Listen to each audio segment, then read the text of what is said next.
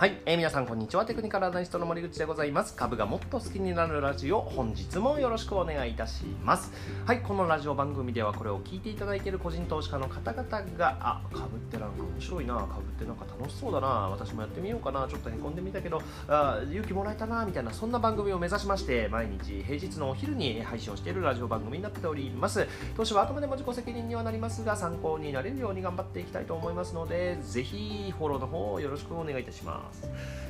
では今日はですね、え勝率の高い漁場はどこだというお話をしていきたいというふうに思っております、えちょっとマーケットの方を振り返っておきたいんですが、え日経平均株価全場終わったところでプラスの5.39円ということになっております。で、まあ、ちょっとだけ小幅でプラスでという感じですね。一方でですね意外に頑張ったのはまトピックスですかね。5.03ポイント0.28%のプラス、まあ、こちらも小幅ですけどね。NT 倍率が少し下がってきているというところでございます。一方で下がっているのは新興市場マザーズでございます。25.69ポイント2.03%のマイナスということで、うん、昨日から若干不安ではあったんですけども今日は2%以上下げているというところなのでなんか毎日ねなんかこうお金の方向性が変わっていくなというところでね本当に相場の難しさっていうものを感じるそういう相場状況かなというふうに思います。皆さんどうですか？なんかこう、うん、なかなかいい感じにできてるぞっていう方いらっしゃいますか？なかなか難しいぞっていう方いらっしゃいますか？どちらでしょうか、うん、なかなか難しいと僕は思っていますよ。あのそう思ってる方もきっと多いんだろうなっていうそういう市場環境でございますので、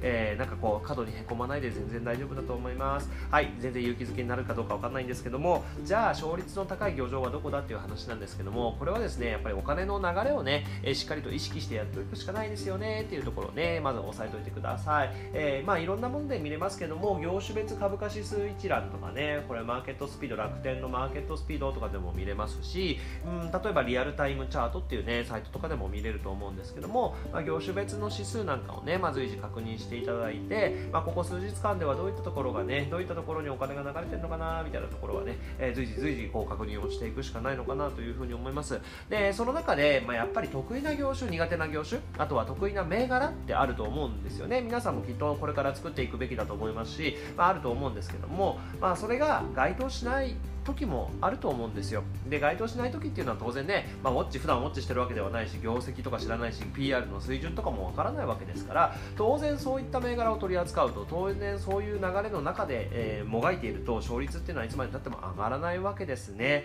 えー、なのでまあ極論言いますよ。わからない時はやらなくたっていいんです。わかる時だけやりましょうよ、えー、かる時わかるわかる自分の苦手な分野の時にはやらないし得意な分野が上がってきた時にねどれだけ全力をかけられるかっていうことの方が重要なわけですね、えー、なので、まあ、まあ僕みたいにデイトレードやってる人にとってはですねもう朝方、まあ、本当に30分以内ぐらいにはあもう今日はもうこの流れだったら無理だなみたいな感じでもうさっさとね、え仕事を切り上げてですね歯を磨いてですね筋トレしてですねさあさあさあ今日は何をしようかということで、まあ、個別銘柄の分析をしたりとかね、まあ、そういったところに時間を当てていく方が、まあ、有益なんじゃないかなというふうには思います。はい、でで実際にね、えー、こう苦手なところにやるっていうのは本当効率悪いですよね。例えば、まあ、釣りの話とかで例えるとですよ、まあ、ルアーでねブラックバスとかしか釣ってない人がいきなり海に出て餌釣りしましょうっつってもなかなかうまくできるはずがないわけですよね。まあ、普段イカ釣り漁船に乗ってる人がマグロ漁船に乗ったところで、まあ、そんなに簡単に活躍はできないですよね。なので、まあ、専門分野っていうのがあると思います。逆に言うと、まあ、専門分野ないとこの世界はね勝てないっていうところもあると思いますからまずは専門分野をね自分の得意分野をね、えー、しっかりと作るっていうことであとはその得意分野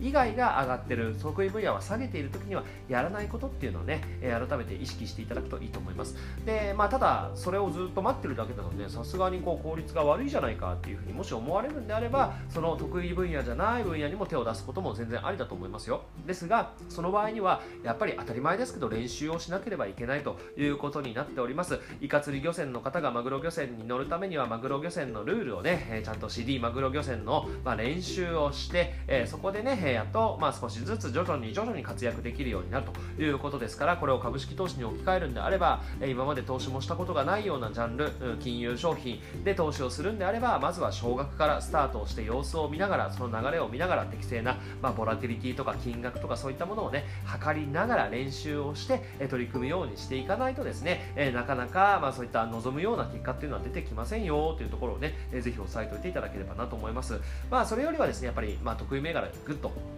今得意銘柄ね得意ジャンルを伸ばすっていう方が、まあ、いいという判断であればそこまではじっくりと待つってことですね、え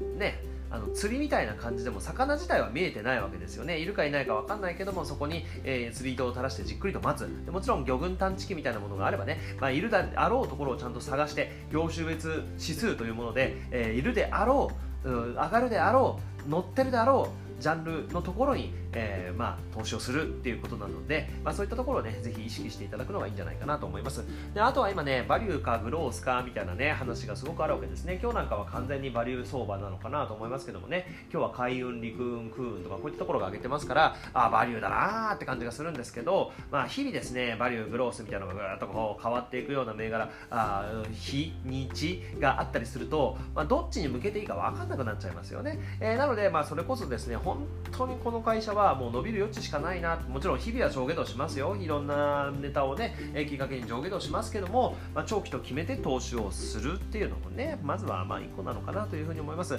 まあ、これだけ日経平均株価マザーズとかね、まあ、それぞれが高い高値圏にいるっていう中でね今から買って長期投資をするっていうのもなかなか勇気がいりますが、まあ、その中でももちろんね上がっていく銘柄っていうのは確実に存在すると思いますので、まあ、そういった銘柄を決めてですね投資をするっていうのも一つなのかなというふうに思います。で、まあ、ま1点ちょっとお知らせ的な感じになっちゃうんですけども今私の方がですねノートという、まあ、ブログの一種ですかね、えー、を使いまして個別銘柄徹底分析マガジンというものを配信しております月額1000円で、えー、個別銘柄私の気になった個別銘柄を、まあ、徹底的に分析して、まあ、定量分析定性分析含め、まあ、かなり細かいところまで分析をしましてでその内容をノートブログとして載せているという内容になっております、まあ、分析の方法であるとかで分析の情報収集先とかね、まあまあ、あとは一つの意見としてね、えー、結構参考になるところもあるんじゃないかなと思います。で、えー、月額1000円なんですけども、初月は無料になってます。初月は無料になってますので、まずはですね、そちら覗いてみていただくとすごくいいかなと思います。まあ、無料の範囲内でもある程度わかるようにはしているんですけども、えー、その分厚い部分ですね、一番苦労している部分に関しましては有料にさせていただいて、で、有料にしている理由はですね、もうとにかく自分も中途半端なものは配信したくないと、し、中途半端な人には見てほしくないと、気合を入れて、えー、出しても恥ずかしくないものを作ろうといういうことで有料にしている内容になっておりますので、まあ、もしよろしければ初月分だけでもちょっと覗いてみていただけるとちょっと嬉しいかななんて思ったりもしますしやる気ももらえて頑張るかなと思いますし、え今回に関しましてはねホープという会社を取り上げて一応今日中には上げられる予定になっているんですけども、えこちらもですね結構